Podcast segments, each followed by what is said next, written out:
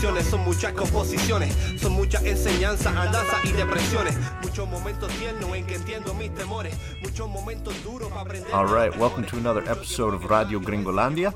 This time we're going to be discussing what feels like to make yourself part of another country and another culture. We'll be talking to a couple people who've made the transition to moving permanently to another place and what that makes them feel like over the long term. As always, uh, pay attention, and while you might not understand every word, with a little effort, I'm sure you get the gist of it. Enjoy.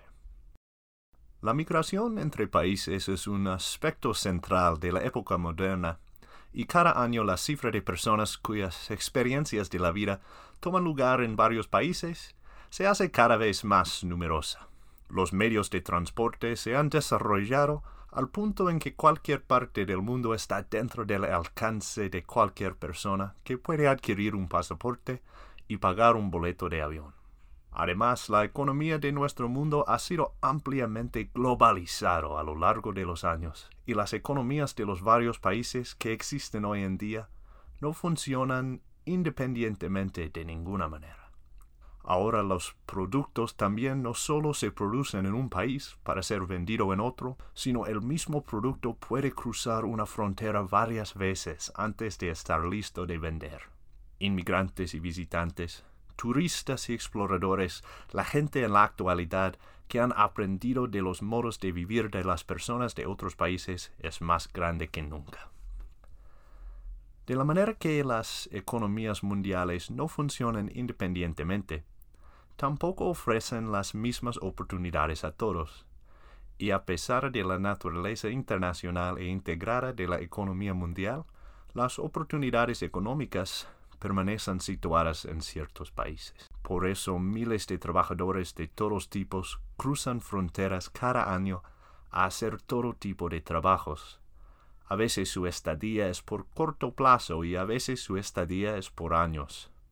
Muchas personas vienen de otros países atraídas por la esperanza de mejorar su situación financiera.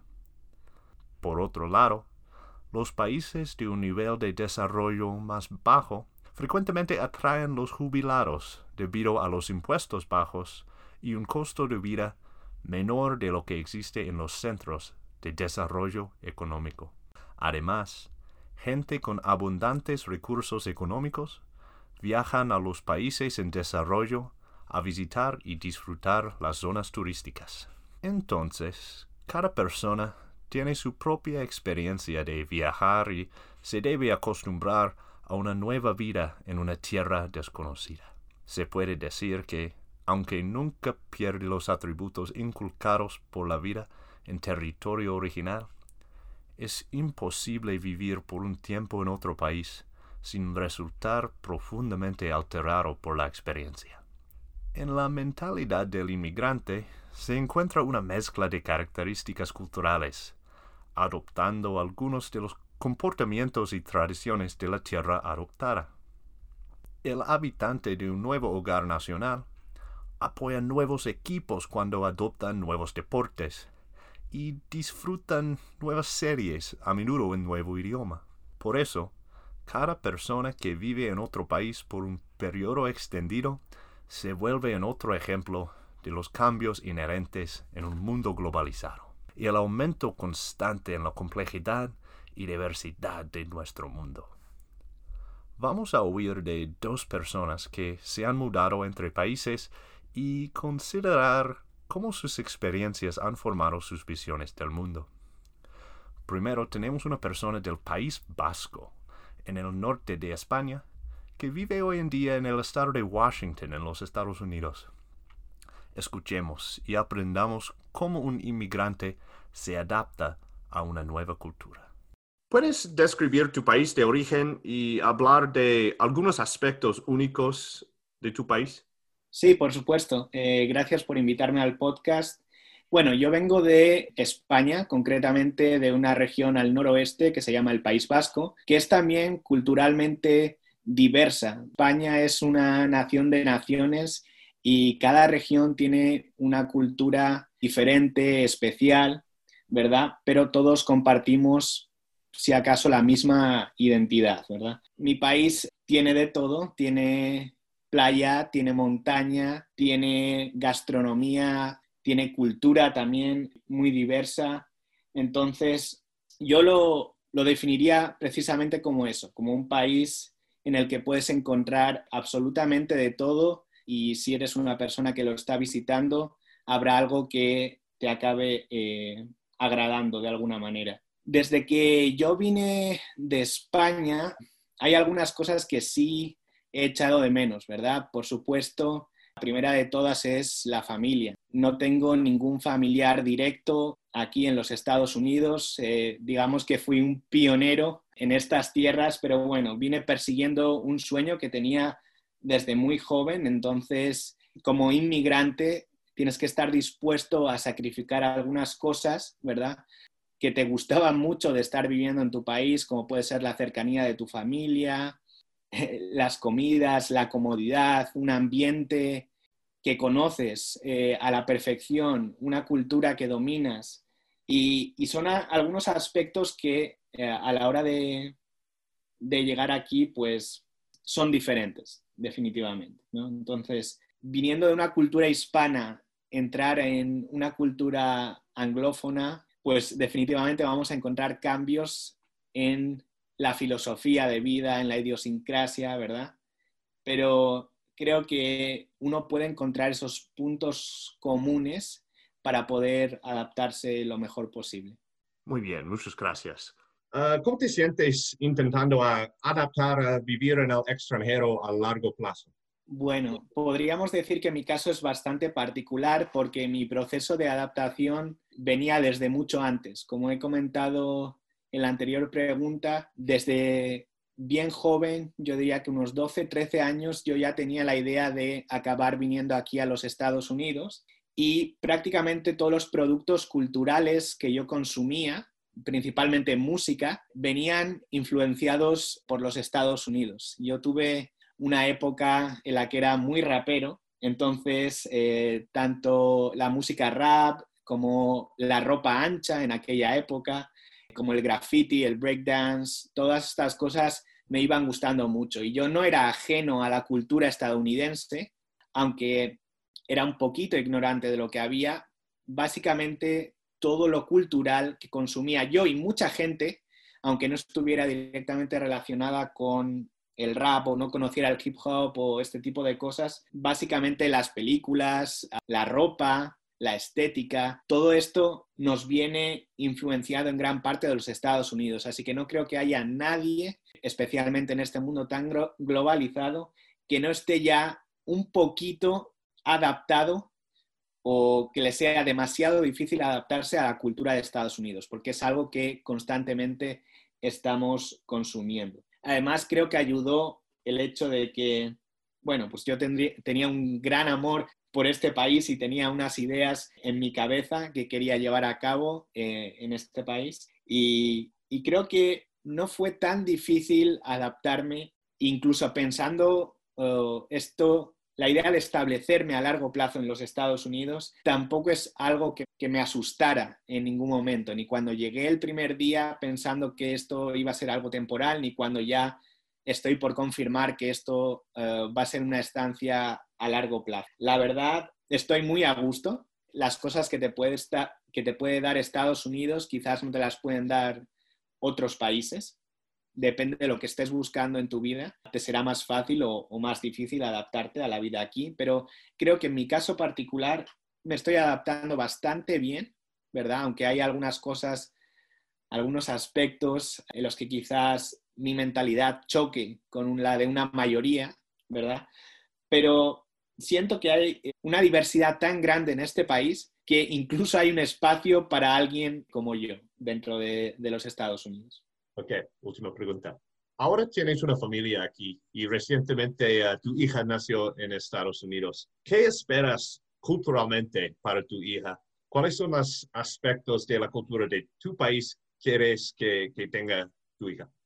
Sí, es algo en lo que pienso muchísimo. Ahora, bueno, este, este de esto de tener una familia aquí en los Estados Unidos me llevó a pensar cosas que no me había planteado anteriormente, porque yo llegué a los Estados Unidos como una persona adulta, es decir, eh, durante la mayor parte de mi vida yo ya tenía un bagaje cultural y luego tuve que adoptar otro dentro de mi, dentro de mi vida. Pero ella eh, nació aquí y se va a criar aquí dentro de la cultura americana. Entonces, no, no sé qué esperar de ella, no sé muy bien cómo funciona el sistema escolar, si lo pasará bien, si lo pasará mal, y es algo que, que me tiene inquietado, ¿no? A la hora de, de elegir a qué escuela va, aunque ya sabemos que aquí la escuela va un poco según donde vives, se te asigna una escuela. Entonces, no, no sé muy bien qué esperar en ese aspecto, no sé cómo será una instrucción en inglés, ¿verdad? Porque, bueno, yo tuve una experiencia similar, o mis padres más bien tuvieron una experiencia similar, porque ellos, como he dicho antes, yo soy del País Vasco, pero ellos no hablaban el idioma en el que yo fui instruido en la escuela. Entonces, básicamente yo tuve que aprender todo por mi cuenta en aquellos aspectos en los que ellos no podían ayudarme, ¿no? Por, por, una barrera idiomática. No va a ser nuestro caso porque tanto mi mujer como yo conocemos el idioma, pero va a ser, va a ser interesante porque ella va a aprender unas cosas completamente diferentes a las que podríamos aprender nosotros, ¿verdad? Va a ser la cultura del high school, las taquillas, este tipo de cosas que vemos un poco en las películas, entonces me intriga y, me aterra a partes iguales, yo diría. ¿Qué me gustaría que ella incorporara, incluso aunque estuviera aquí en los Estados Unidos ah, viviendo y ella decidiera quedarse aquí? Me gustaría que, primero de todo, y esto es algo que he observado en muchas familias americanas, es que el núcleo de la vida no suele ser la familia, quizás es el individuo o la pareja. Eh, y cada familia nuclear, es decir, padre, madre, hijos, serían como el núcleo. Lo que quiero para mi hija es que no se sienta sola. Lo que quiero en nuestras culturas, por ejemplo, no vivimos muy lejos de los abuelos. Entonces los abuelos se encargarían de cuidar y de criar a los nietos de los hijos. Entonces, ya que ella no va a poder tener la cercanía de sus abuelos, quizás, o no tan inminente como yo la tuve en mi experiencia creciendo en España, sí que me gustaría que ella pudiera contar con nosotros para cualquier aspecto de su vida. Es decir, a mí me, entristece que muchos estudiantes de universidad a los 18 años se vayan de casa y ahí acabó la relación prácticamente con sus padres. Ellos están en la universidad, ellos son adultos, deben endeudarse, este tipo de cosas, ¿no? Y, y, a mí me parece que a veces no se les presta la suficiente atención a los hijos una vez han cumplido los 18 años. Entonces, si hay una cosa que pudiera pedirle es que eh, algo de nuestra cultura que aprecio muchísimo es precisamente eso, la familia, que cuente con la familia, que esté pendiente de la familia y que se apoye en la familia si necesita algo. El resto de cosas, si ella quiere cocinar nuestro tipo de comida o, quiere escuchar al tipo de música que nosotros escuchábamos, pues bueno, es una decisión un poco que queda en un segundo plano, pero la cercanía con la familia yo creo que sería lo más importante, incluso en la vida adulta, de lo que ella podría beneficiarse. Sin embargo, también los estadounidenses sienten la atracción de mudarse a otros países y de la misma manera de nuestro invitado anterior, experimentan grandes cambios en sus actitudes y percepciones del mundo. Ahora, escuchemos a la experiencia de un hombre de los Estados Unidos que hoy en día vive y trabaja en Chile. ¿Qué es algo que más extrañas de los Estados Unidos mientras vives allí en Chile? La, cosa que, que, más echo de menos de mi país, la cosa que más extraño, tiene que ser la, la comida. Me hace mucha falta el, pollo frito, me encanta el pollo frito y es muy difícil encontrarlo en, en la gastronomía chilena hay, otra cosa como la, comida asiática, la comida tailandesa, la comida vietnamita, que también me encanta, la comida coreana, por ejemplo, el, asado coreano es una de mis cosas favoritas y no, como no hay mucho extranjero o inmigrante asiático acá en, Chile, no existe esa gastronomía. Eso, eso más que nada eh, siento que, que he hecho de menos de una forma cotidiana. ¿Qué has hecho para adaptarse a la vida en el extranjero? Las cosas que he hecho para adaptar, lo primero obviamente fue, fue obtener la visa, porque eso eh, significa mucho en cuanto uno puede integrarse en la sociedad, adquirir su, su número de identificación, acceder al, sistema de salud, tener un trabajo estable. Sería, sería aprender a hablar en otras partes. Sería, eh, por ejemplo, entender el español que hablan en el sur de Chile. Yo, yo siento que ahora me costaría mucho. Por ejemplo, eso me, me falta todavía para tiempos de verbos que quizás uno no pensaría en ocupar. Cosa que tengo que hacer aún para adaptarme. Eso, eso es muy importante para adaptarse. Eh, el idioma, obviamente, también cuesta porque el español chileno es muy, muy distinto, es muy difícil. Habla muy rápido, tiene mucha jerga. Si el acento en el sur se dice que hablan cantadito, que hablan así, ¿no? y así la cosa. Eh, eso yo creo que me costaría.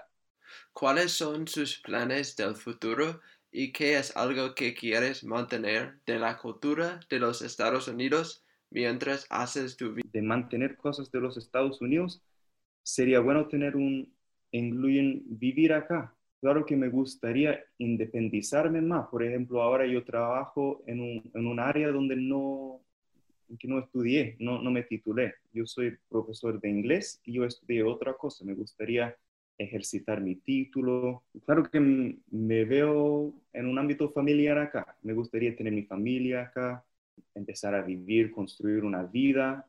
Y para mis hijos, yo creo que sería una gran ventaja que ellos hablaran inglés. Me gustaría enseñarlos inglés tanto como español, tener una familia bilingüe, ¿cierto? Aparte de eso, yo creo que ciudadanía, doble ciudadanía, o sea, doble residencia entre los dos países, por puro, eh, como una, una, pura ventaja eh, práctica, si, si, si me explico. Para el futuro sí para el futuro, para que el hijo tenga oportunidades, si quiere vivir en otro país o no, si quiere facilidad para viajar a otro país.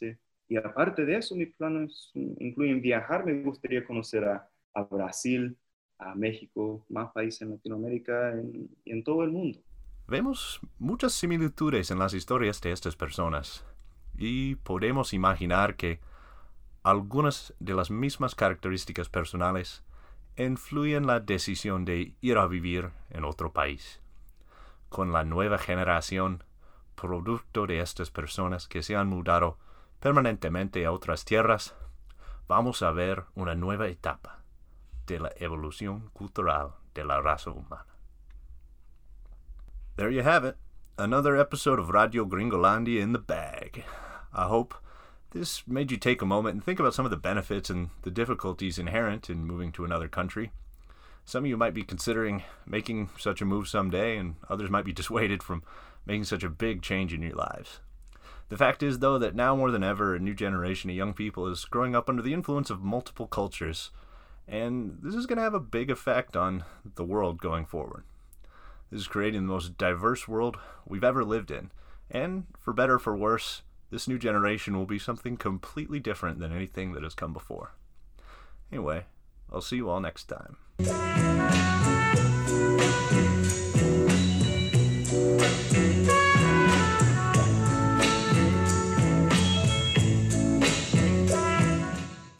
Muchas las canciones, son muchas composiciones, son muchas enseñanzas, andanzas y depresiones. Muchos momentos tiernos en que entiendo mis temores, muchos momentos duros para aprender de los mejores. Mucho tiempo en el barrio ese que me ha vuelto un hombre, amante de este